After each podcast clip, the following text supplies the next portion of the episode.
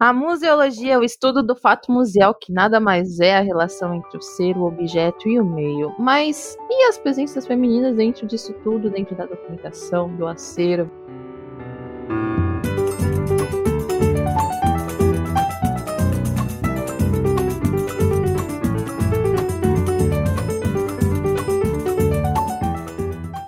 E hoje a gente tá aqui, euzinha, Juliana Gueiros, mais uma vez com vocês.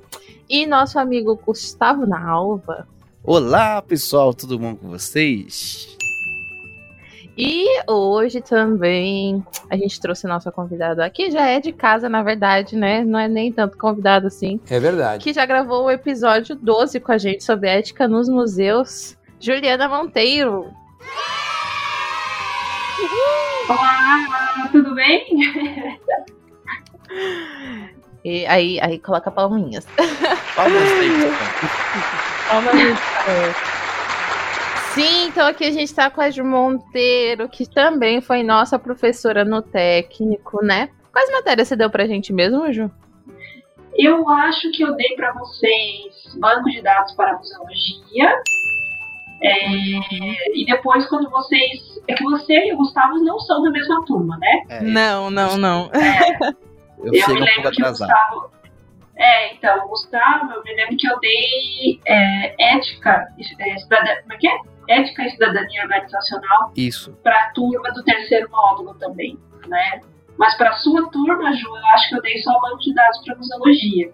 É verdade. Que eu lembro que a gente pegava os livrinhos maravilhosos que amamos tanto. Sim. E, and- e olhávamos, e ai meu Jesus. Vou te falar que Gustavo sabe que eu não sou a maior fã de- da- disso tudo, mas eu passei a respeitar e a gostar muito mais depois de ter aula contigo, e ter aula com Paula e ter aula com todo mundo. Ah, que bom. Então, é isso, galera. Ah, vocês já perceberam que, acho que vocês já perceberam que Juliana é professora, não é mesmo? Professora do técnico, mas ela é muitas outras coisas também. Então, seguindo mais uma vez, né, gente? Eu acho que se vocês ouviram o último episódio, se não, vão lá ouvir que foi com a Marina Educação Museal. A gente tá falando com mulheres, né? Mulheres que estão dentro da correria aí da, da- da- do museu, do, de todas as questões que, né, que envolvem o museu e fazem tudo isso acontecer. Que isso, na verdade, são maioria mulheres, eu não vou querer dizer nada assim, mas é maioria, tá, gente? Enfim. E hoje a gente trouxe a Ju pra conversar com a gente e você já sabe um pouquinho, mas vamos saber um pouco mais, né? Então, Ju, conta um pouquinho mais sobre você, por favor. Bom, eu sou é, formada em museologia pela Universidade Federal da Bahia, onde você está estudando, Ju. Sim. Então, é, a minha casa querida é a Federal da Bahia. É, depois que eu terminei a faculdade, eu, eu voltei para São Paulo, né? Trabalhei, trabalhei no Museu da Energia, depois na Secretaria de Estado da Cultura, depois no Museu da Imigração, e agora eu trabalho como frila, né? E sou professora do curso técnico de museologia desde 2010. Já faz um tempinho. E, e tenho mestrado em, em Ciência da Informação pela ECA USP também. É, gente, não é pouca coisa não. E também participou, né, da comissão científica editorial. Você tem que falar dessas Ah, coisas. sim! O que mais? Do que, Ju? Do que que eu não sei, meu Deus? Por favor, conte pra gente. Trauma dos alunos, né? Olha. participei, participei como fui membro né, da comissão é, científica e editorial é, da coleção. É, nossa, é o nome da coleção, peraí, que eu tenho aqui comigo, que a Norma Spectrum está aqui do meu lado. é Sim, também está. Sim, a nossa Bíblia, né, também tá aqui do meu lado, fica na cabeceira da minha cama. Eu leio um pedacinho dela toda vez que vou dormir. Aquela, né? Hoje vamos ler o procedimento de aquisição. Só, só vou falar. Só, só falar uma coisa para os nossos ouvintes, que assim, a gente tava fechando um episódio sobre a, a norma Spectrum, Só que aí a gente pensou em gravar esses episódios sobre o dia, sobre o mês das mulheres, né? Mas a gente ainda, ainda tá aberto o convite para a Juliana para ela gravar com a gente sobre a Norma Spectrum. ah, boa. Eu acho que é muito necessário esse episódio sobre a Norma Spectrum, porque ela é uma norma super importante né, para a parte de gestão, documentação de acervos, não só museológicos, mas principalmente museológicos. Né? Então, se rolar mesmo, vai ser bem bacana. Sem contar Sim. que a gente está indo agora para notícia de primeira mão aqui para vocês. Eita! É, a gente tem é, a gente já tem a Spectrum 5.0, né, que foi lançado em setembro de 2017. E de lá para cá é, existe um esforço assim de várias frentes de, de, tentar traduzir essa última versão da norma Spectrum para o português. E finalmente esse grupo de voluntários saiu. Eu faço parte também novamente, né? É, e a expectativa é que o trabalho comece ainda no, no, nesse, nesse, primeiro semestre do, do, do, ano de 2021.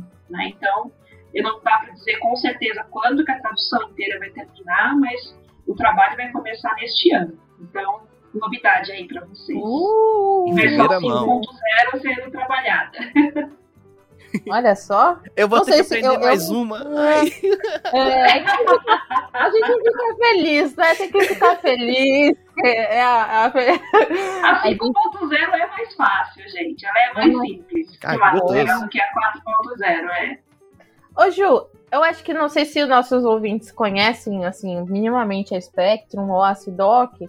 Então, já que a gente tá falando tão assim que que é a minha Bíblia, que fica aqui do lado da minha cama, às vezes as pessoas não conhecem, não fazem nem ideia do que pode ser. Você pode só explicar, tipo assim, rapidinho, só mais ou menos um pouquinho, o que é sim, é sim, claro. Por favor? É, bom, dentro da nossa área de museus, né, nós temos várias normas que facilitam a vida de quem trabalha com documentação.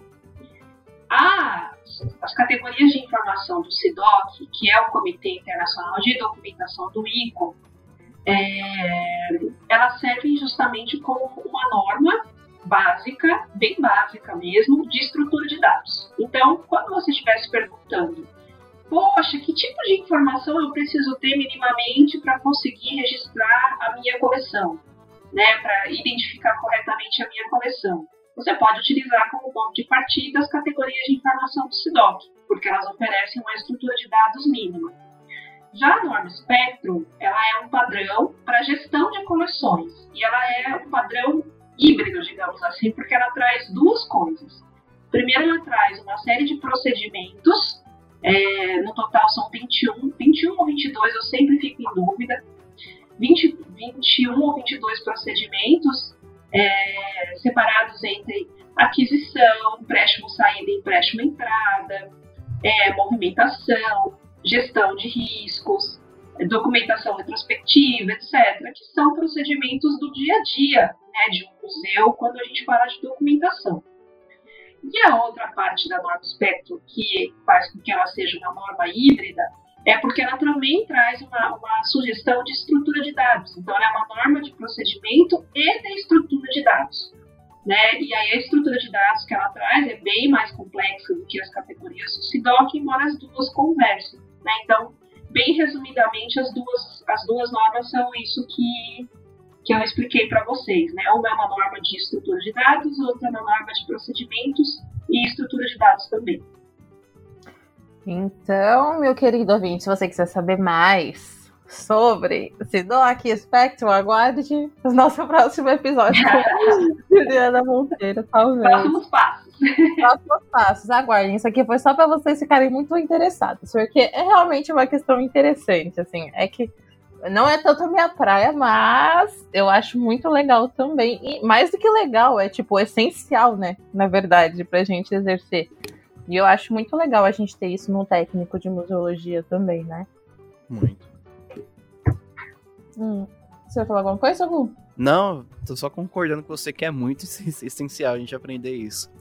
Porque é uma maneira de, de organizar e meio que você. Todos os, os, museus, né? Porque a gente sabe que dentro da nossa área a gente dá uma circulada, né? Dentro da nossa área, né? as pessoas Ah, que sim. trabalham na museologia, elas vão circul- circulando entre os museus, a maioria, né? Então, é bom que padroniza também, né, a, a certos procedimentos. É, é- é top demais. Sim, e é engraçado que dentro da museologia a gente vai passando por todos os lados mesmo, né? Tanto que meu primeiro emprego foi na parte de, de documentação, né? Foi vai na parte de acervo e tudo. E apesar de eu realmente não ter tanto carinho por essa área, eu vi que, tipo, coisas que eu aprendi não, no técnico ajudaram muito. E também que, assim, não é um bicho de sete cabeças, né? Eu não vou, né? Porque eu achava muito complicado, muito complicado, mas quando você tem um guia assim, fica tudo muito mais fácil. E já agradeço, Ju, muito obrigada por, por, ter, por ajudar no processo. Agradecemos grandemente, porque senão, menina do céu. Eu falando que não é querendo puxar saco, não, mas aqui a gente apla- É. aplaude de pé o profissional aqui, porque a profissional aqui, porque. Olha, É, eu- eu- não é- nem vou puxar, não é puxando saco, não, porque eu já não tenho mais aula com ela, mas Dona Juliana Monteiro é. Não precisa falar de a- ponto, a- né? Estou aplaudindo, aplaudindo de pé aqui agora nesse momento. É, mas- Obrigada, gente. Obrigada mesmo pelo carinho.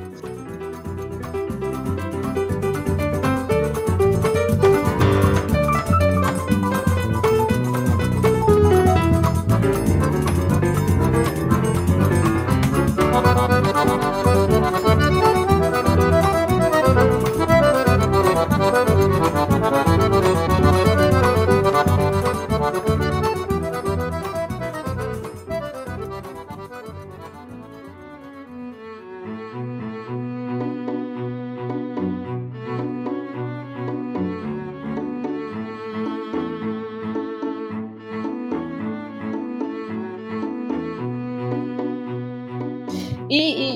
deixa eu perguntar agora uma coisa mais, né? Mais pessoal a- a- além, né? Quando que, agora já trazendo a museologia, né? Para sua.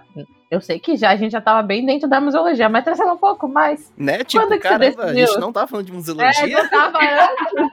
Poxa vida, e, e onde a gente tava, né?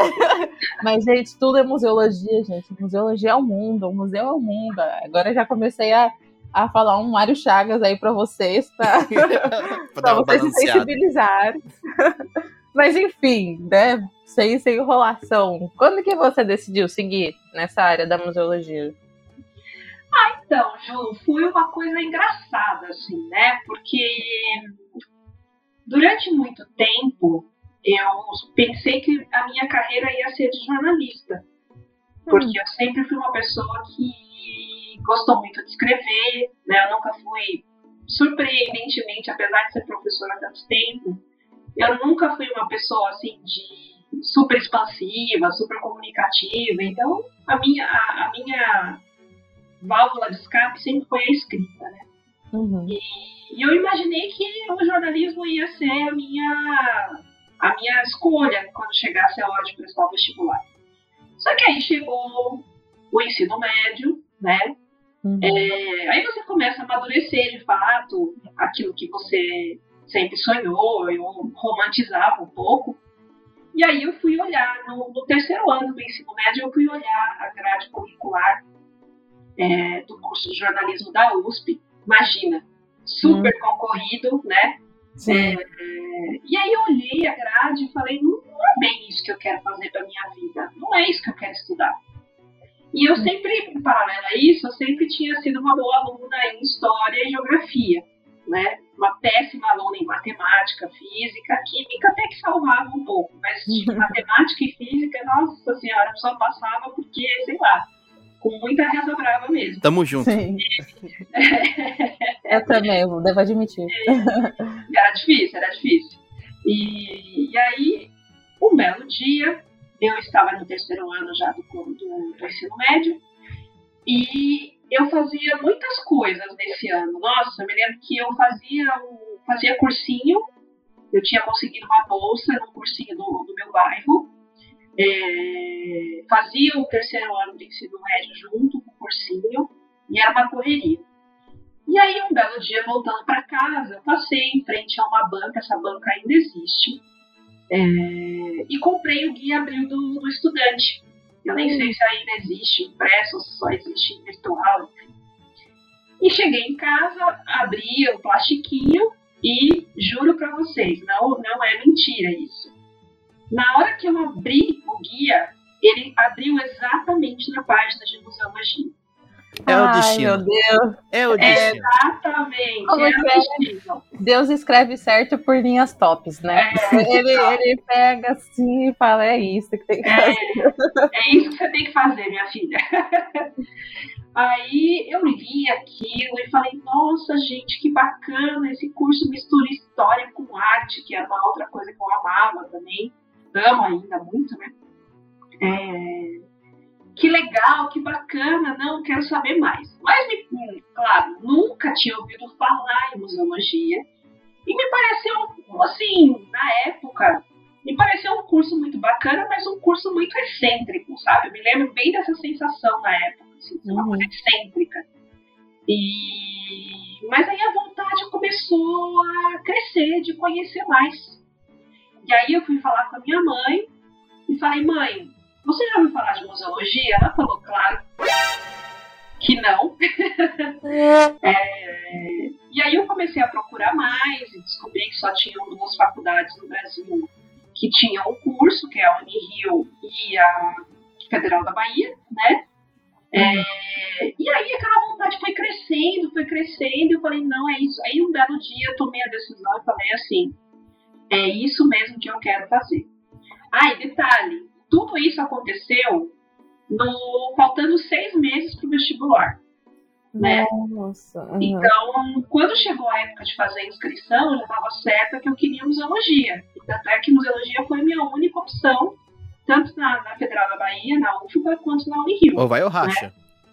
Ou vai ou racha. Na minha cabeça, assim, se eu não conseguir, não vai, não sei o que vai acontecer. Mas assim, não queria outra coisa, eu queria só museologia. É, e aí, é, eu me lembro que foi, foi esse o processo, né? E chegou a época de fazer o vestibular. Eu me lembro que as federais entraram em greve. Eu peguei três greves durante o período todo da, da- da- do curso, né? Assim, essa greve pré- pré-entrada e depois duas grandes durante o curso. E nesse ponto foi bem difícil assim fazer o curso de museologia. Uhum. Mas essa greve, ela atrasou o vestibular em seis meses. E, e aí eu me lembro que quando eu fui prestar a prova é, da Federal da Bahia, que foi primeiro do que a prova da Unirio, que no fim eu acabei nem indo fazer, porque por conta dessa, desse descompasso dos calendários, né, eu já sabia que tinha ido muito bem na primeira fase da UFBA. Uhum. E, então, pra, se eu passei na primeira fase, com certeza eu vou conseguir me garantir na segunda, que é prova específica. Aí nem fui fazer a prova da Unirio. Uhum. Mas eu me lembro assim, eu não conhecia Salvador, eu tinha saído de São Paulo só uma vez, numa viagem para Florianópolis. Então, é, foi tudo muito momento saída do ninho total, sabe? Não tinha Sim. Google Maps, né? Não tinha Google Maps. Meu a, gente, a gente se deslocava usando guia. Comprava guia da cidade e ia anotando o nome dos ônibus e pegando informação com uma pessoa aqui e outra ali. Né? E nesse sentido, as pessoas de Salvador foram muito acolhedoras, assim, de, de falar, dar, dar direção, falar onde estavam as coisas, enfim, né? Uhum. Mas foi, foi bem. Foi uma aventura, assim, fazer a prova da primeira fase. E, e, Ju, é, deixa eu perguntar, quantos anos você tinha? E também como que era a prova específica? Porque a gente hoje entra com o Enem, né? Não tem Ah, questão de prova sim. específica e tudo. Como que era isso? É, então, ah, eu tinha, tinha. Quando eu fiz o vestibular, eu tinha 18 anos. Ah, sim. E, e aí, eu não, eu não lembro agora se eu tinha 18 ou tinha 17. Enfim, tinha 17, 18 anos. Certo. E a prova específica ela era composta por uma redação. Se eu não me, se eu não estou enganada, por uma redação e por questões é, dissertativas de mais focadas em conhecimento de humanidades. Né? Então, a, Ah. prime- a primeira prova ela tinha tudo, né? Questões objetivas uhum. é, de é, matemática, física, química, biologia, história, geografia, português. Mas na segunda fase você tinha a redação e algumas questões de humanidades. Eu acho que é isso. O que me marcou muito foi a redação, né? Porque a redação, eu me lembro que ela era para comentar essa questão. É, para quem não conhece Salvador, né? Salvador é dividida em cidade alta e cidade baixa, pelo menos uma uhum. parte dela, né? É, e, e a, a, redação trazia um trecho de um, de um romance que falava disso, ou de, ou de uma, uma crítica social que falava dessa divisão entre as cidades, é, falando, né, a cidade baixa é uma, a cidade alta é outra, e a gente tinha que dissertar sobre a partir desse trecho. E eu me vi em apuros, né? Exato. Né? Você acabou de chegar, nem tinha chegado de verdade, né? Tinha Exato. Só... Assim, imagina, estava segunda fase, segunda prova, não tinha, não conhecia nada da cidade, não sabia nada da história. Tanto é que só depois, olha como são as coisas, né? Só depois que eu entrei na UFBA é que eu vim saber é, do processo de independência da Bahia, uhum. que eu vim saber é, da revolta dos malês, Sim. né? que uhum. essas coisas não eram ensinadas pra gente, né? Não são, é, não é. tá parte, né, da, da história oficial, entre aspas, né, igual é, a galera fala. Exatamente, ou se, ou se há um, alguma coisa é muito superficial, né? Uhum. E, então, boa parte, assim, de uma, da história do próprio Brasil eu vim aprender por conta de estar morando na Bahia. E, mas na época do vestibular, imagina, não sabia nada disso. E aí eu me lembro que até deu uma, me deu uma murchada, assim, no, no ânimo, né? Porque eu tava super contente, achando, não, vou passar, vou passar, tenho tanta chance de passar. Claro que sempre com aquele frio na barriga, mas depois uhum. que eu fiz a redação, eu falei, nossa, me ferrei. Como é que eu vou passar na prova com essa redação? E, mas eu vim, passei, passei, uhum. e, e aí tudo começou, né? No ano de 2002 conseguiu dar uma enroladinha, né? É, consegui. Mas, é, foi o que eu falo, eu passei também, não, não no Enem, né, no caso, mas quando eu entrei pra, pra USP foi na, assim, foi assim, na enroladinha de verdade, porque diferentemente, né, da, dessa segunda fase, na USP a gente tem matemática também, química, a mesma coisa na segunda fase, né? Tudo. Ah, é o, eu não lembro de nada. É o famoso. é o famoso falando, é, metendo louco e falando bonito. Exatamente, metendo louco e falando bonito. A arte de falar, falar, falar, falar e não dizer nada. Né? Não dizer nada. Exatamente. Algumas pessoas são PHDs nisso aí. Exatamente. É. Ai, Ju, que, que, que interessante isso. E, e dentro disso, né? Dentro da sua vinda para Salvador, dentro de você ter começado a, a, a viver a faculdade aqui, viver a museologia. E depois disso tudo também, né? Em algum momento você percebeu que, tipo, ser mulher influenciou? Até aqui mesmo em Salvador, se você acha que de alguma forma no curso, não sei, porque como você é formado em museologia mesmo, né? Uhum. A museologia começa na faculdade, de fato, quando a gente está aprendendo ela, né? Sim. E aí você vê que, sei lá, você viu que em algum momento, nisso tudo, nessa história toda, ser mulher influenciou em alguma coisa? Dentro dessa área? Olha, Ju, eu me lembro que assim, é, eu acho que na nossa vida a gente às vezes leva um certo tempo para desabrochar para certas questões, né? E cada um tem seu tempo, né? É, e eu me lembro que assim que eu entrei, eu era muito menina, era muito nova. Uhum. E essas discussões sobre questões de gênero, é, eu realmente só vim ter contato na, dentro da universidade, né? Porque, uhum. inclusive, na Faculdade de Filosofia e Ciências Humanas lá da, da UFBA, é, tinha um núcleo, que eu acredito que ainda deve existir, de estudos de gênero que era muito forte. Né? Sim, ainda é, muito. Ah, que bom, que bom saber uhum. disso. E eu não cheguei a me envolver diretamente nesse grupo, mas eram, eram mulheres muito, muito ativas, né, que viviam sempre falando das, das suas atividades, enfim.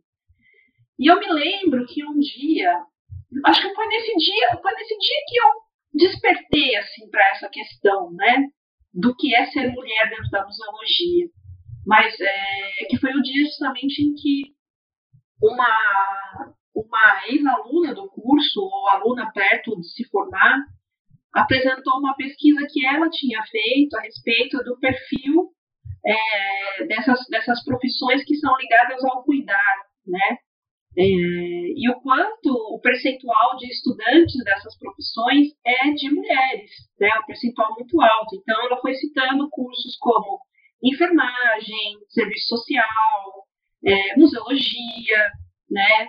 Pedagogia, enfim. E eu fiquei pensando nisso, né? Falei, nossa, gente, é mesmo, né? É, é, são muitas mulheres que estudam museologia, né? E dão aula de museologia e atuam dentro dos museus. Mas claro que, assim, para ser sincera, eu acho que o despertar completo para isso, para essa questão, né, do que significa ser mulher e atuar dentro da museologia, é, ela veio aparecer muitos anos depois, assim, já atuando como profissional, já entrando em contato com questões do feminismo, né, lendo, me inteirando, é, conversando com outras pessoas também. Então, é, eu acho que o despertar disso aconteceu na universidade, mas o desabrochar completo disso aconteceu já na prática profissional, sabe? Uhum. Sim.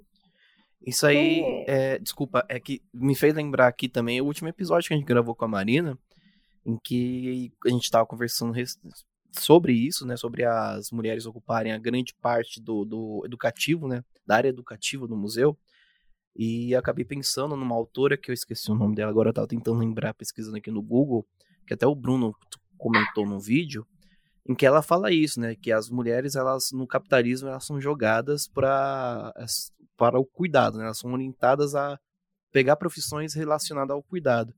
E a gente chegou a comentar um pouquinho nisso. E agora, se ligando aqui, você falando isso e se ligando aqui, os dois episódios, eu tô, tipo, cabeça explodindo aqui. Pá.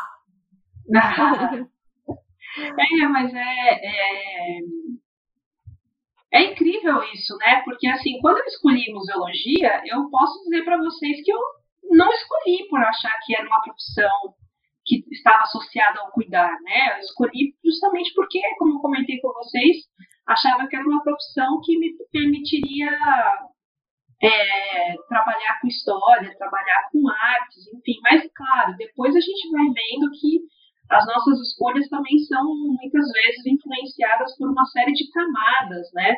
É, de camadas sociais, enfim.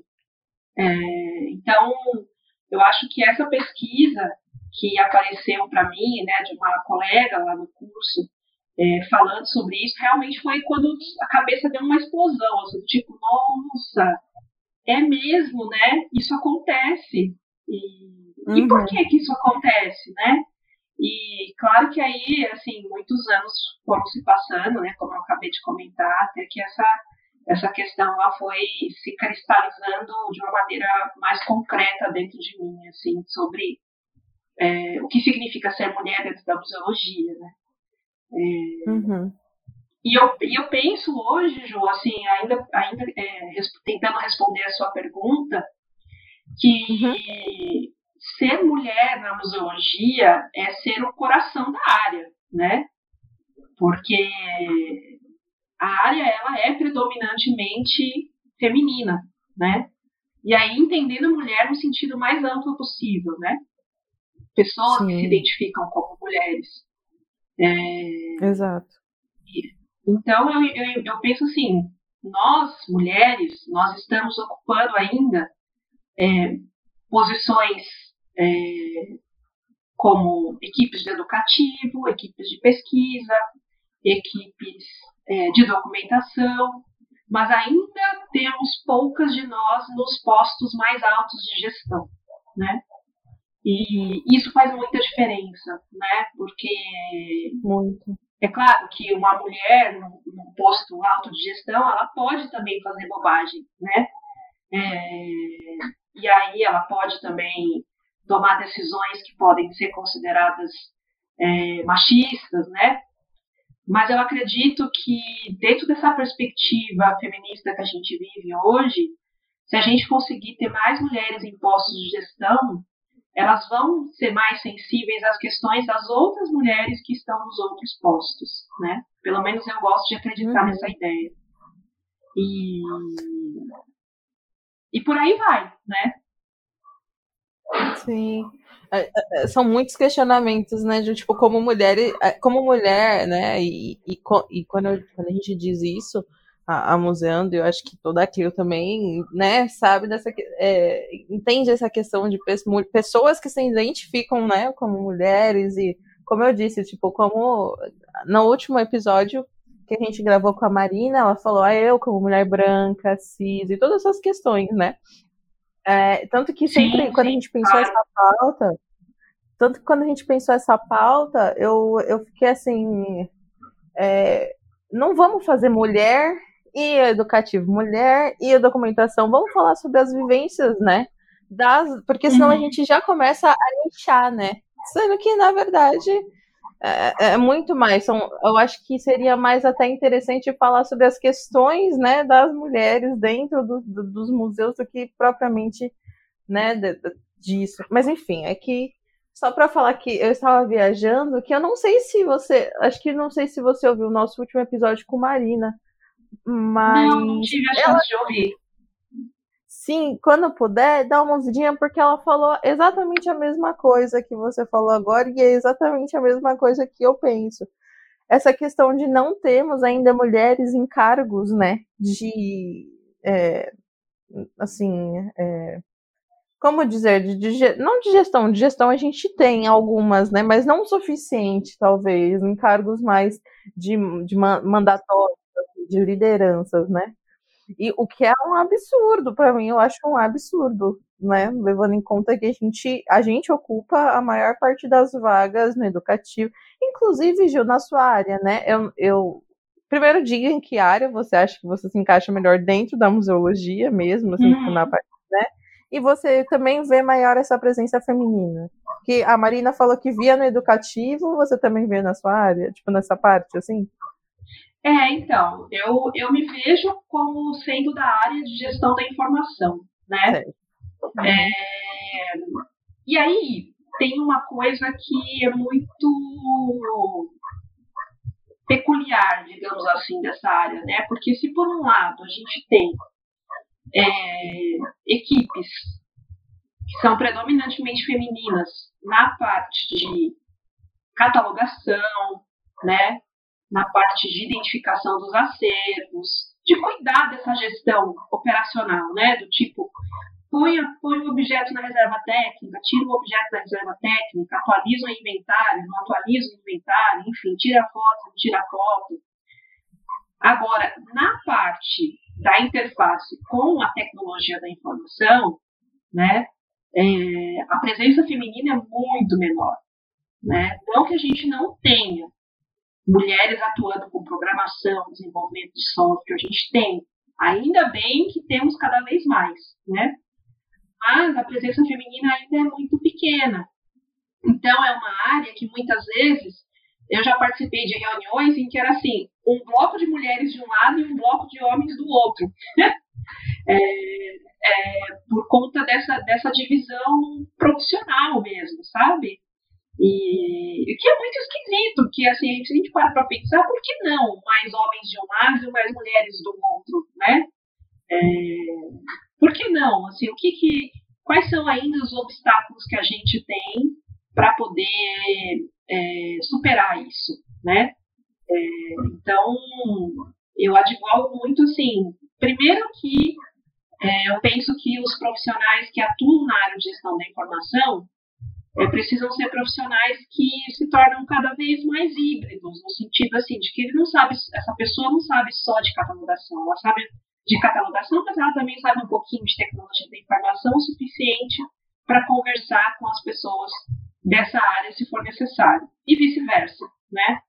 É, então, eu acredito que essa, essa, esse raciocínio leve justamente a gente a pensar que o que os profissionais, homens, mulheres, podem transitar entre as áreas, né? De uma, poderiam transitar entre as áreas de uma maneira mais tranquila, né? É, e não ainda com essa essa separação, né, que tem raízes muito profundas, do tipo, ah, o mundo da ciência da tecnologia é destinado aos, aos, aos homens e aos meninos, porque desde cedo eles são estimulados a isso, mas poxa, se a gente também não der oportunidade para as nossas garotas, a gente não vai conseguir ter o, o mesmo nível de representatividade, né?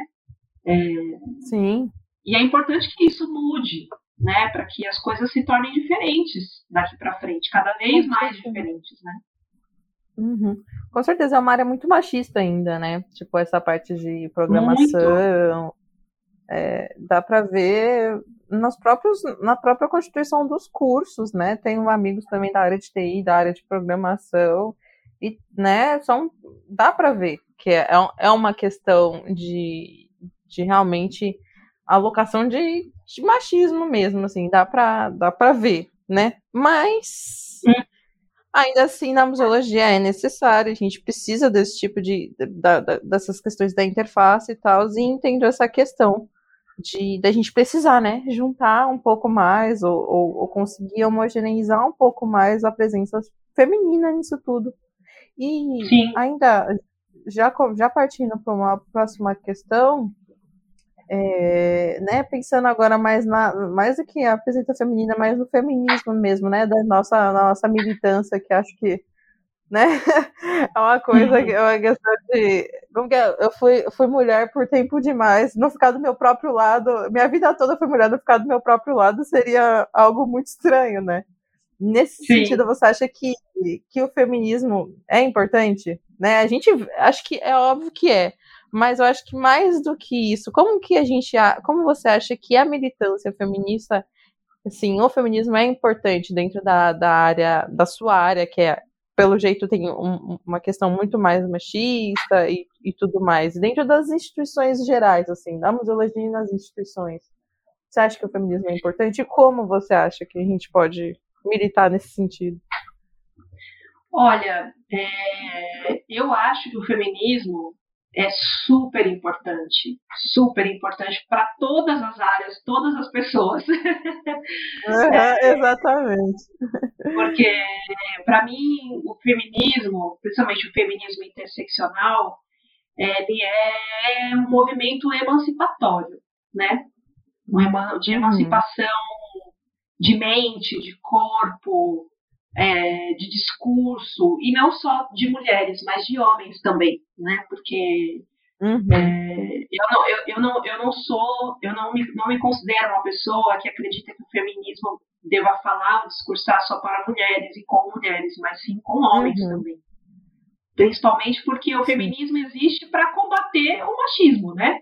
E o patriarcado. Sim. E, uhum. Então a gente precisa envolver nossos camaradas aí nessa discussão também.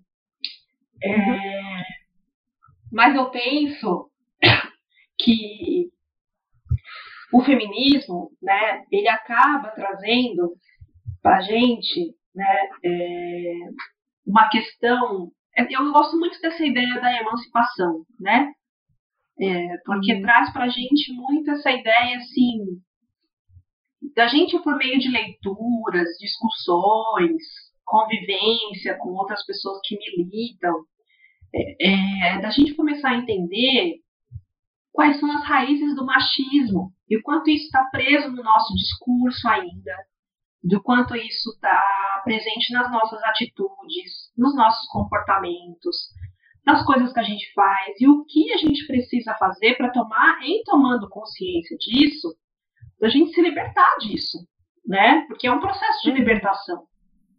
E, e eu penso assim que o feminismo ele, ele ajuda muito a gente, né, enquanto pessoas que se identificam como mulheres, é, a entender que nós temos voz, a entender que a nossa voz merece ser ouvida sim, da mesma forma é, que um homem, né? E que a gente tem que desnaturalizar desigualdades, né? É, uhum. E entender que nós temos o nosso papel, nós temos o nosso lugar, nós temos o nosso protagonismo, né? É, uhum. E a partir disso, não ter medo de, de enfrentar essas estruturas, e não que isso seja fácil, né, Ju? Porque não é. Enfrentar a estrutura posta é. nunca é fácil. Existe é. resistência, vem aquela, aí vem aqueles discursos, né? Porque, ah, porque você é louca, você está vendo coisa onde não existe, né? Que uhum. são discursos que, que tiram a legitimidade da luta, né? E, e, na verdade, o que você está tentando fazer é, muitas vezes, dentro da sua área, é fazer com que as coisas é, sejam vistas de uma forma diferente, né? Então, uhum. é, por exemplo, né, eu fico pensando às vezes assim, essas próprias normas que a gente comentou aqui, norma do SIDOC, a norma Spectrum, o jeito que os bancos de dados são construídos, eu fico pensando assim, existem lógicas e raciocínios que estão por trás de tudo isso, né? É, uhum. Tanto é que existe agora, dentro da própria área de gestão da informação, uma discussão sobre a descolonização de bases de dados, né? É, que é uma, é uma discussão importante também, que está nascendo agora, porque muitos desses padrões que a gente vê são calcados num raciocínio, muitas vezes, é, eurocêntrico, né, baseado numa lógica é, que pode ser machista, né? E eu fico pensando como como o feminismo poderia fazer com que a gente trabalhasse de forma diferente, sabe? É, com Sim. questões relacionadas à documentação, a forma como a gente vê, inclusive, os acervos que estão dentro dos museus, né? A forma de interpretar esses acervos. Então, é, eu acho que o feminismo são lentes que a gente pode usar. Essa também é uma outra imagem que eu gosto muito, a imagem das lentes.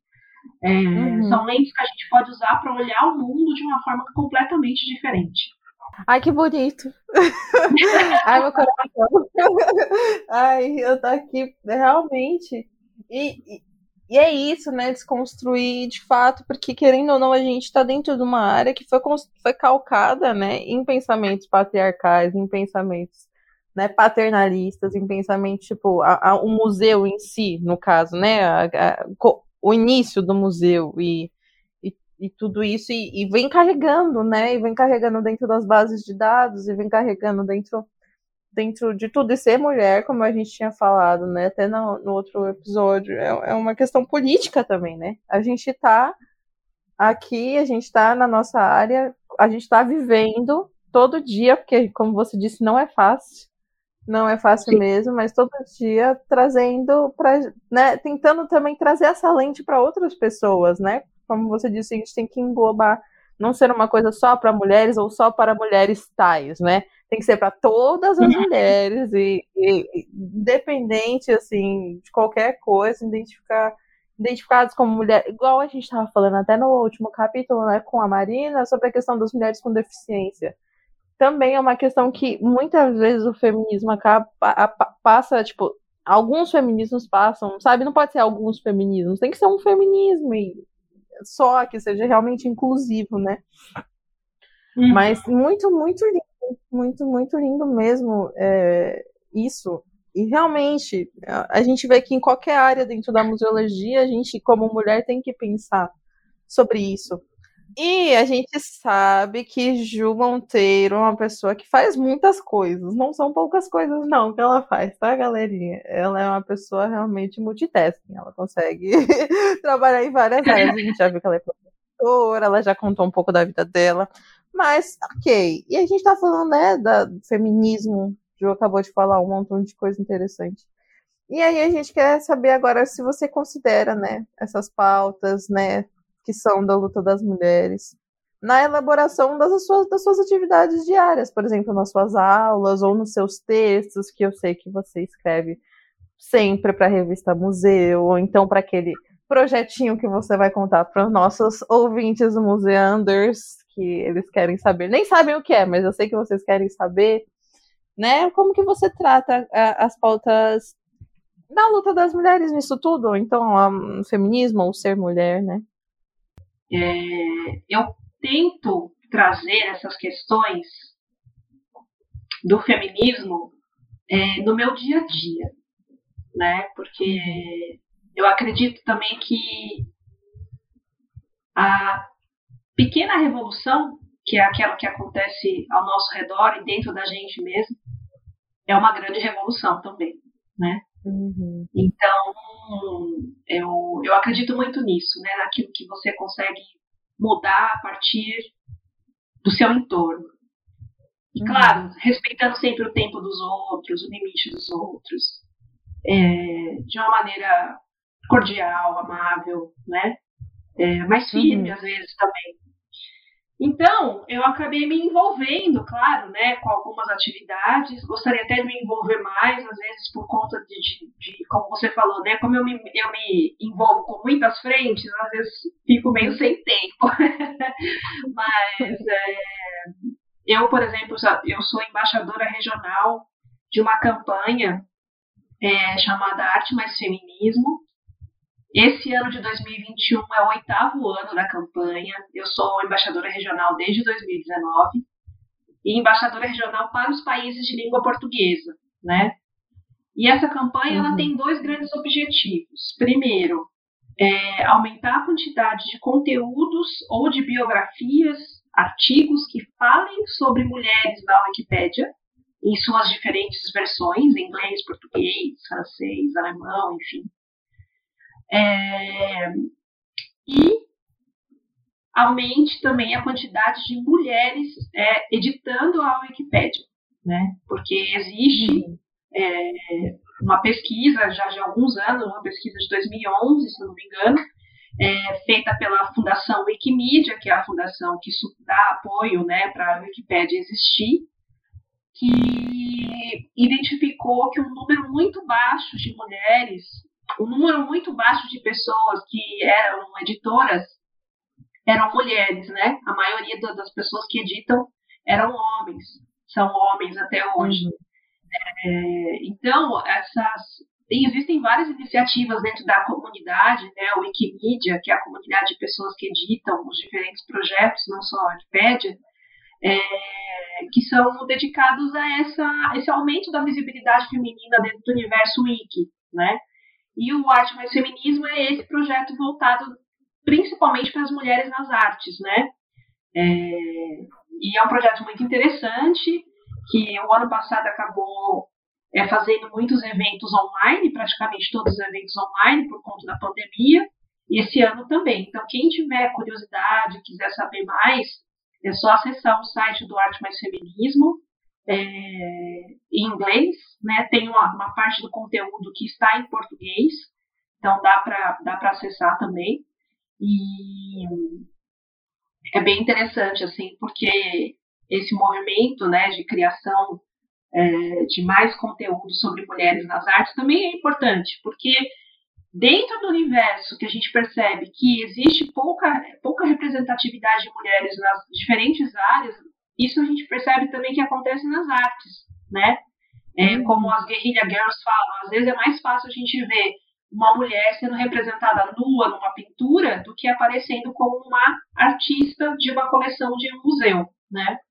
É, então, é, o feminismo colabora para isso também, para a gente ir rompendo esses obstáculos, né, que muitas vezes acabam impedindo que mulheres avancem nas suas carreiras, avancem nas suas profissões, nas suas vidas, nas suas escolhas, pelo simples fato de serem mulheres, né?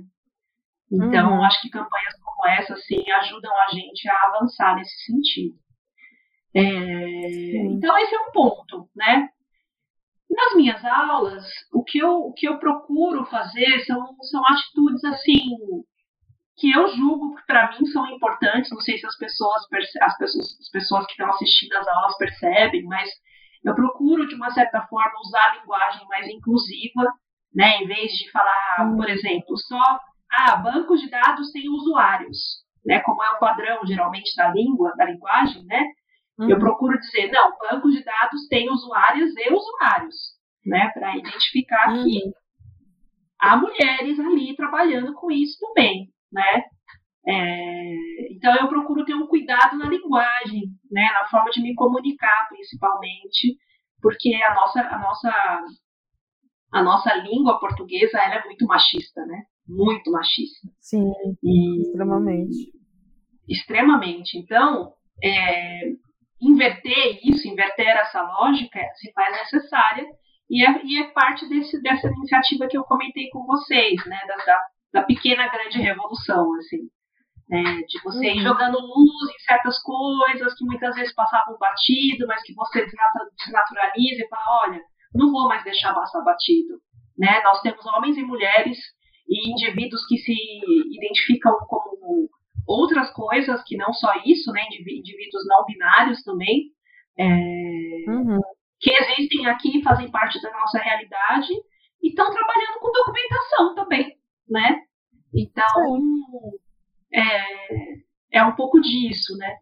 É, e é esse, esse, você comentou do texto também, né? O, uhum. o último texto que eu, que eu produzi para a revista Museu, a revista Museu ela tem um, ela tem um esquema, né, de convidar é, pessoas para escreverem artigos sempre em comemoração ao, ao dia, dia Internacional dos Museus.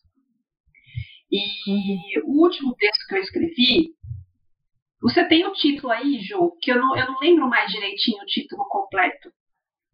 Sim, é assim, entre aspas, né? Que eu desorganizando posso me organizar, fecha aspas. Ou porque precisamos repensar o pensamento documental na museologia.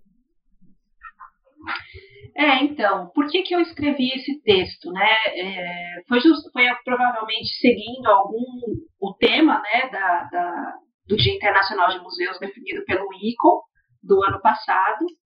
Mas esse texto fala muito disso, né, de o quanto é importante a gente repensar as nossas escolhas a partir de lógicas diferentes, né, de lentes diferentes, como a lente do feminismo, a lente do pensamento é, decolonial, né, a, a lente do pensamento do, do sul global, né, quer dizer, se a gente começar a olhar as nossas práticas, as nossas convenções, até os próprios autores e autoras é, é, da nossa área da museologia com outros olhos, o que será que vai sair disso? Né? O que, que a gente vai uhum. conseguir extrair disso? É, o que está por trás do discurso? Então, esse texto fala muito disso, né, da gente adotar uma perspectiva do sul global, principalmente sobre as tecnologias que são criadas, né? E acho que isso faz tudo uma, uhum. todo, toda parte assim de um de um grande repertório de crítica e reflexão que eu acho que todo mundo que atua na área de cultura como um todo deveria ter, né, para sobre a sua própria profissão, sobre a sua própria atuação, né, é, uhum. para que a gente consiga ver se será que tudo isso que a gente está fazendo ainda faz sentido? Será que a gente tem que olhar para essas coisas com outras perspectivas mais abrangentes, mais inclusivas, né? Eu acredito uhum. que sim, mas como fazer isso? Eu também sou uma pessoa muito. É, é engraçado isso. Eu, eu, não sou só uma pessoa que levanta a pergunta, eu sempre me, me faço a pergunta do como. Né? Então, em uhum. termos metodológicos, eu sempre penso assim: tá, muito legal, vamos refletir, mas como a gente vai fazer isso? Né? É, e é claro que eu não tenho resposta. Porque então, é, são questões muito complexas e abrangentes e tem que ter, é, é enfim, muita estofa aí para conseguir chegar numa tentativa de resposta, né? Uhum. Mas eu me pergunto muito assim no como. Como a gente vai poder fazer uma realidade diferente, mais inclusiva, uma realidade feminista acontecer, sabe? Sim. Ah, mas é importante também, né? A gente, aqui na Museu, a gente fala sempre que quer deixar o ouvinte com mais perguntas do que resposta na cabeça. Mas também acho que é uma questão mais metodológica mesmo, pensar em como para realmente partir para ação, né? E realmente fazer. Acho que um como muito, muito, muito interessante, né? Que, trou que você trouxe hoje é essa questão das pequenas, que das pequenas coisas todos os dias, né? É, de, de sempre Sim né, trazer a, só de você trazer a pergunta, né, para o dia a dia, para um lugar que talvez não surgiria, não surgiria naturalmente, né, um questionamento e você chegar e trazer e colocar o dedo e, fa e falar para o seu amiguinho que aquela piada não foi legal, ou então falar pro procurador, muitas vezes, dentro das nossas posições, tipo, tem certeza? Repense isso aí, ou falar para algum amigo seu que também trabalha no educativo com você, ó, você falou mais alto que eu, ou você repetiu exatamente o que eu falei, que foi o que a gente até falou na última, no último episódio também. É importante, né, a gente se posicionar de fato. E, e muito, muito, muito legal o seu projeto, né, do Arte Mais Feminismo. Procurem, gente, lá com. Depois a gente coloca todos os links aqui, o do texto também, que é um texto muito interessante, inclusive.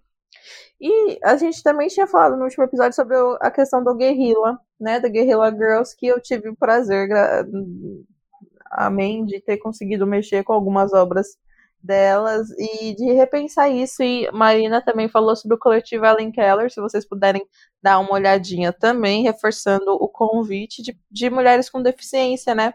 Então, assim, aqui, que feminismo, como que, como que isso acontece para pessoas com mulheres com deficiência também. E muito, muito obrigada, Ju. É, você quer falar alguma coisa, Gu? Eu só quero falar que eu lembrei aqui e o nome da filósofa que eu comentei lá no começo, que ela fala sobre é, esse papel da mulher se colocada como a cuidadora dentro do capitalismo, é a Silvia Federici. Silvia ah, Federici. sim, sim. É. Ela tem livros super importantes publicados, é. E, é algo muito interessante da gente pensar, né, desse local da mulher como cuidadora e como isso é realmente uma questão construída assim social, socialmente, economicamente, né, politicamente.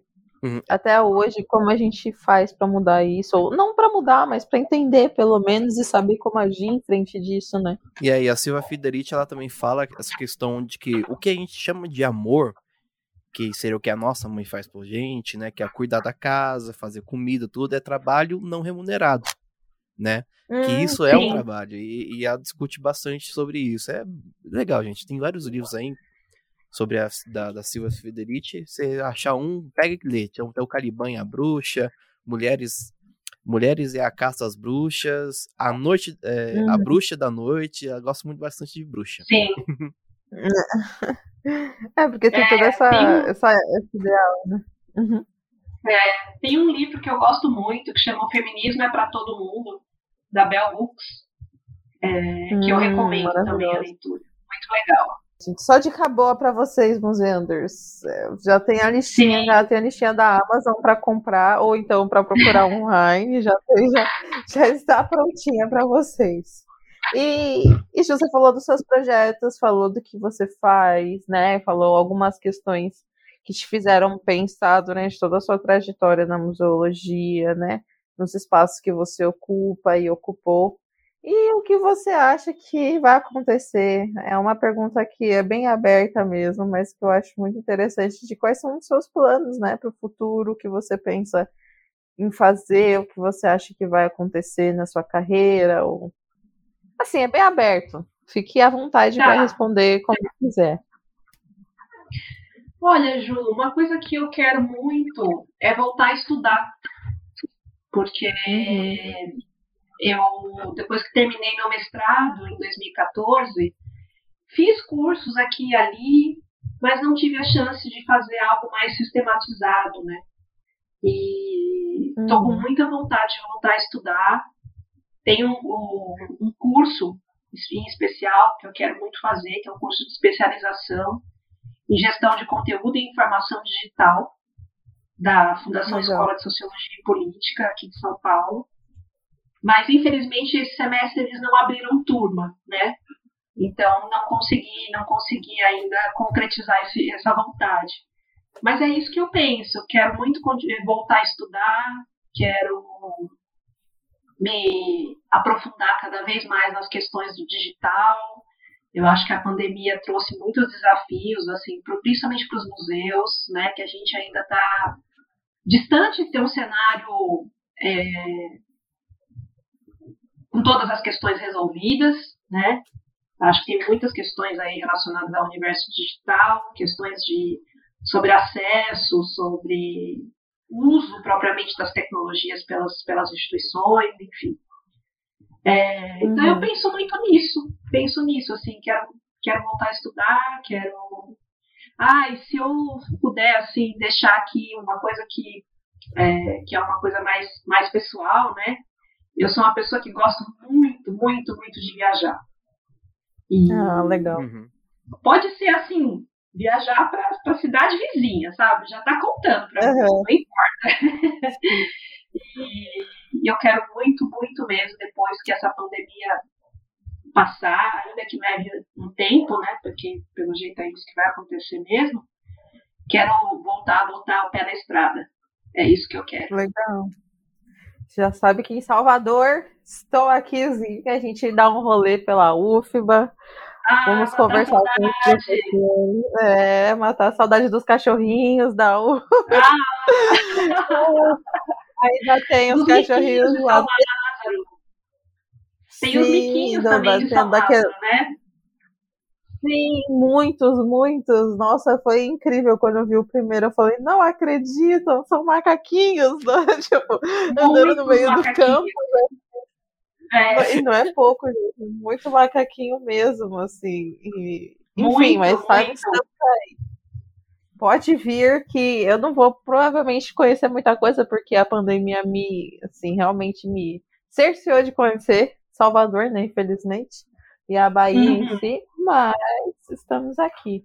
Muito legal, Ju, que você quer, você quer. Acho que é isso, né? A gente, eu não sei você, mas sou uma pessoa que não consegue não, não, não estudar. Assim, tipo, ficar sem estudar. Eu tenho sempre que, se eu tô trabalhando, beleza, mas tem que trabalhar e dar uma estudada. Eu não sei se você é assim ah, também.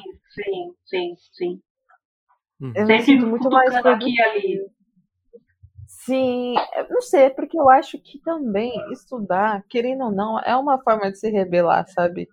Querendo ou não, tipo, porque as pessoas. Entendeu? É um negócio que você faz por você. Apesar de você usar na sua profissão, etc., que vai trazer de alguma forma uma, um, um retorno né, monetário e tal, mas é um negócio que eu acho que você faz por você, assim, para você entender melhor, para você se performar e ficar mais feliz. Eu, eu, tenho essa, eu tenho essa meio que essa noção, assim, pelo menos na área da museologia, é uma questão, ainda mais na sua área, né? Que são coisas muito, né, assim, você aprende um, você aprende funções, né? Tipo assim, você aprende, eu não sei explicar, mas como se fossem uh, é, caminhos, né? Você aprende Sim. caminhos, modos de fazer, de fazer as coisas, de conseguir. E eu acho, sim, palpáveis, né? Eu digo pelo computador, etc.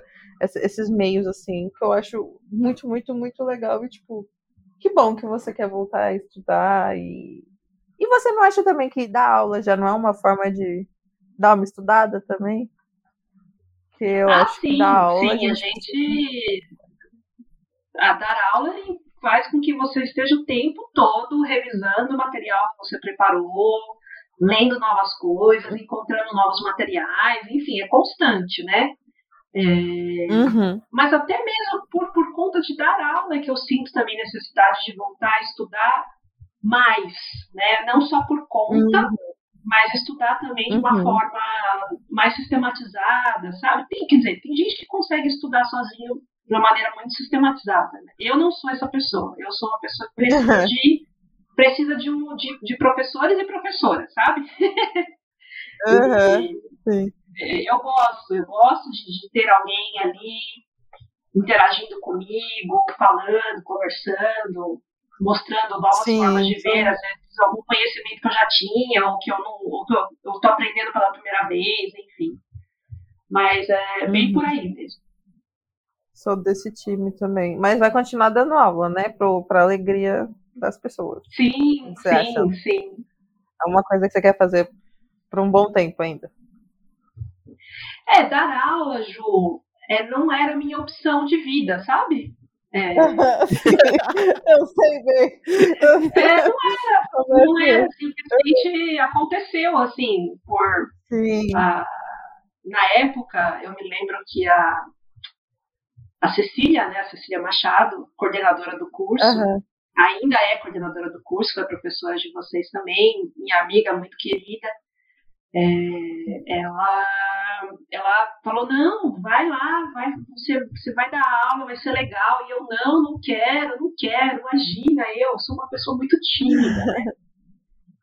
E, e eu não me via dando aula, imagina, a pessoa que quase morria quando tinha que fazer seminário na faculdade. Gente do céu, vocês não têm ideia de como eu ficava. Desesperada. E, e aí acabou que eu fui fazer o concurso, passei, e lá estou há 11 anos já, né? Olha só.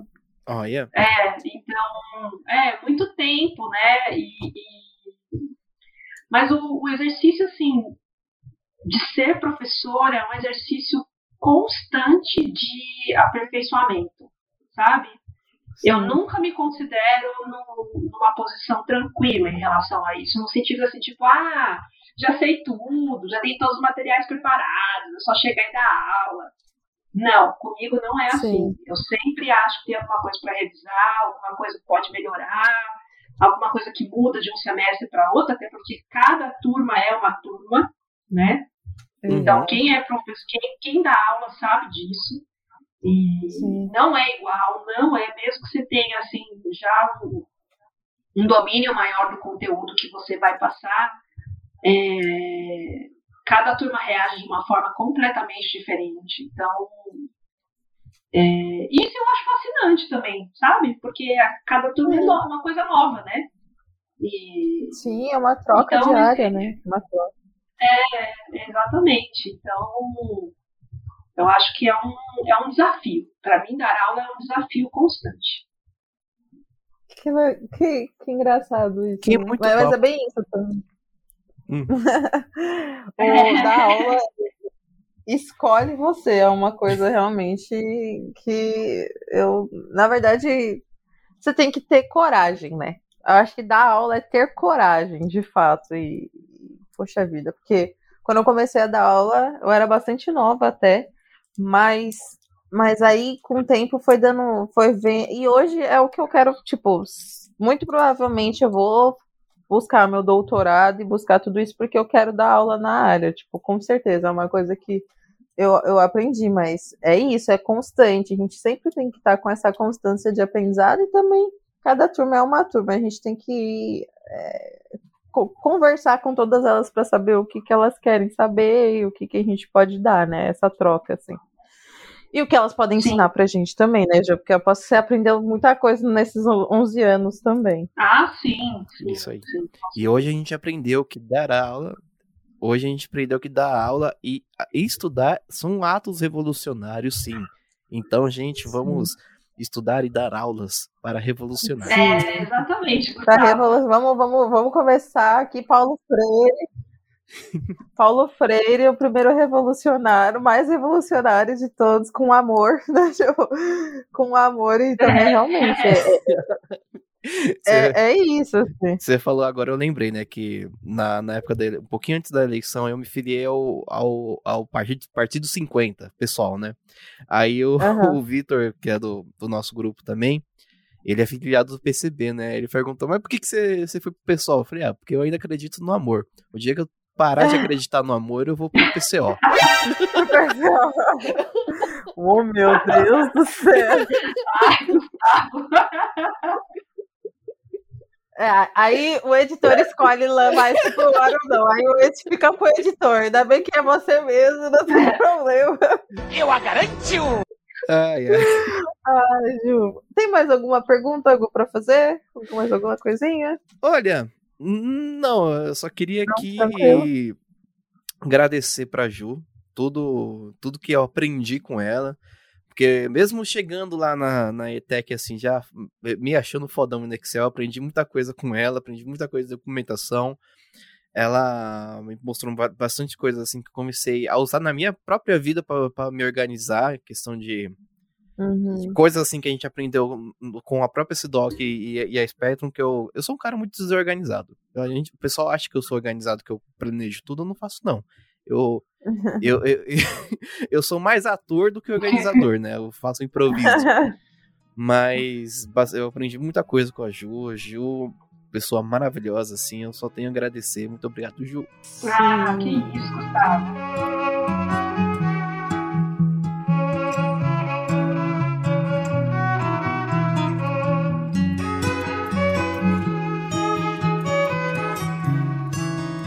A gente já está encaminhando para o final do nosso episódio de hoje. E agora, realmente, continuar agradecendo a Ju por, toda, por todo esse trabalho né, que faz na área, essa questão do arte mais feminismo, ou de trazer esses pequenos, pequenos atos assim que são revolucionários e reverberar isso hoje com a gente no nosso, no nosso episódio. E, e, realmente agradecer por essa presença e por todo o trabalho que anda fazendo e que fará, e que faremos todos juntos aqui no, na Museologia, nosso podcast. Uhum. muito, muito obrigada, Gil. Se você quiser falar alguma coisa, fica à vontade. Não, eu só agradeço mesmo o convite e fico muito feliz pelo carinho. Eu só queria falar uma então, coisa aí. da Ju aqui que ela não falou, mas tem que ficar registrado nos, nos, no, na história aqui do Museando, é que Ju também ela participa do Creative Commons Brasil. Isso é uma coisa muito importante. Ah, verdade, verdade, verdade, verdade. Creative Commons Brasil também faz parte. Muitas, Você vê, ela até esquece. Então. Ela até esquece, vocês não estão entendendo. Você quer falar um pouquinho sobre? Opa. Ah, eu posso falar, posso falar rapidamente. É, é, o Creative Commons ele é uma organização sem fins lucrativos, né, com sede nos Estados Unidos e que tem capítulos é, que são grupos voluntários organizados em vários países. O Brasil é um deles. É, e o capítulo brasileiro voltou a funcionar em 2019 e eu é, passei a, a, ser membra né, do, do capítulo como representante para a área GLAM. GLAM em inglês significa Galleries, Libraries, Archives and Museums, que seria em português galerias, bibliotecas, arquivos e museus. É, em 2020 eu também fui é, representante dessa mesma área dentro do Creative Commons. Ah, sim, esqueci de falar o que é, o, além do, do que é, o que, que ele faz, né? O Creative Commons ele tem um sistema né, de licenças, de seis licenças abertas, que permite com que criadores de conteúdo de diferentes linguagens, como artistas visuais, músicos, gente da área de cinema, fotografia, etc., escritores, enfim, é, possam liberar esse conteúdo para terceiros de modo a proporcionar uma, uma, roda com, uma roda contínua, digamos assim, é, uma espiral contínua de produção. Né? Então você libera o seu conteúdo com uma licença aberta que permite que a outra pessoa é, reutilize esse material de diferentes formas. Né? Isso tudo dentro da previsão da lei de direitos autorais de vários países, incluindo também a nossa aqui brasileira, que é bem complicada, mas a, a, o sistema de licenças Creative Commons respeita a, os limites da legislação. E isso muito interessa as instituições de, de, memória, né? Porque a gente tem nos nossos acervos, muitas vezes, itens, né? objetos como fotografias, áudios, é, vídeos, entrevistas, enfim, é, que a gente muitas vezes tem vontade de liberar e não consegue porque a gente não, muitas vezes não, não, não, sabe qual é o status dos direitos autorais em relação àquilo, ou fica com receio, enfim. E o sistema Creative Commons ele, ele propõe algumas saídas, né, caso, claro, a instituição saiba qual é o status do direito autoral, ela precisa ter esse trabalho primeiro de reconhecimento é, para fazer com que os seus conteúdos sejam liberados, né, para proporcionar a reutilização desses conteúdos por diferentes pessoas do público. E aí, de 2019 a 2020, eu fui representante dessa área GLAM no capítulo brasileiro, que era justamente com uma proposta de fazer com que as instituições de memórias ficassem sabendo mais sobre o Creative Commons e sobre as possibilidades de uso das licenças. Nesse ano de 2021, eu não sou mais representante da área GLAM, quem é representante é a Giovanna Fontinelli, que ela é historiadora e jornalista. É, e agora eu sou representante do capítulo brasileiro no Conselho Internacional é, do Creative Commons, né? Que o Creative Commons tem um conselho em que todos os, os capítulos se reúnem de vez em quando para conversar sobre o que estão fazendo, etc. E aí eu sou agora esse membro que representam o Creative Commons Brasil no Conselho Internacional do Creative Commons geral, digamos assim. Isso é um pouquinho do que, do que eu faço dentro do Creative Commons. Incrível, é, incrível. Inclusive, museando é. o Clio, né? O Clio em geral. Ele tá no Creative Commons, no Creative Commons, eu não sei falar coisas em inglês. A gente tá lá, inclusive o Chico Chagas, que é o autor do, da música da abertura do Museano, ele também tá no Creative Commons, então é por isso que a gente usa, né? Fica um beijo pra ele. Uhum. Fica um beijo. E é isso, né, gente? Pessoas incríveis fazendo coisas incríveis. E muito obrigada, muito, muito obrigada, Gil, por ter é, reservado esse tempinho para conversar com a gente. E já pense em reservar o próximo pra gente falar da Spectrum, falar da Sidoc, que são Ah, sim, coisas. sim, pode deixar. Então, então, vocês não perdem por esperarmos e Anders logo mais. Tem mais episódio com a Ju, que é maravilhosa. Que vocês tiveram um pouquinho assim, só. Porque provavelmente ela faz mais coisas, só que ela nem lembra. Só que ela contou só o básico pra gente hoje. É o que é relevante no momento, né? O que é relevante no É, o momento. que agora, o que a gente precisava saber agora, depois ela fala o resto. Depois ela fala o resto.